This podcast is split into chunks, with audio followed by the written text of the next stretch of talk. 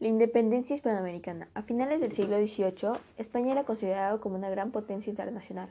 No solo presionaba en la economía, sino también había un tráfico de territorios de ultramar, lo cual presentaba cerca de la mitad del comercio exterior.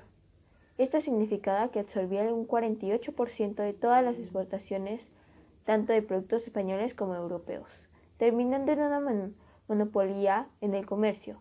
Sí, por ejemplo, algún país quería traficar con la India. Este debía hacerlo a través de los puertos españoles.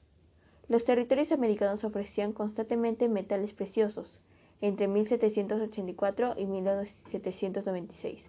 Las minas de plata de México y Alto Perú aportan, aportaron una medida anual de 355 millones de pesos. Sostener el imperio no era fácil, ya con un monopolio centralizado y encima tratar de eliminar el contrabando lo era difícil más aún cuando la alianza de España con Francia obligó a mantener un estado de constantes guerras con Gran Bretaña. Los continentes hispo-británicos dificultaron el comercio español con América, tanto así que las exportaciones a las Indias descendieron a un 93% con la destrucción de la flota española en la batalla de Trafalgar 1805. Gran Bretaña se aprovechó de esta situación para tomar ventaja. ¿Pero qué es la independencia hispanoamericana? Es la independencia de las colonias españolas y portuguesas en América que fue liderado por criollos y que hizo que haya la formación de los estados latinoamericanos.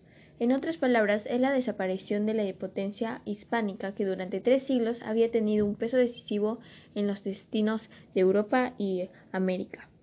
Los factores que contribuyeron a la independencia hispanoamericana fueron el descontento criollo, la influencia de liberal político, la crisis del régimen monárquico, la marginación que sufrían los criollos, la influencia de las ideas liberales y el apoyo político financiero británico.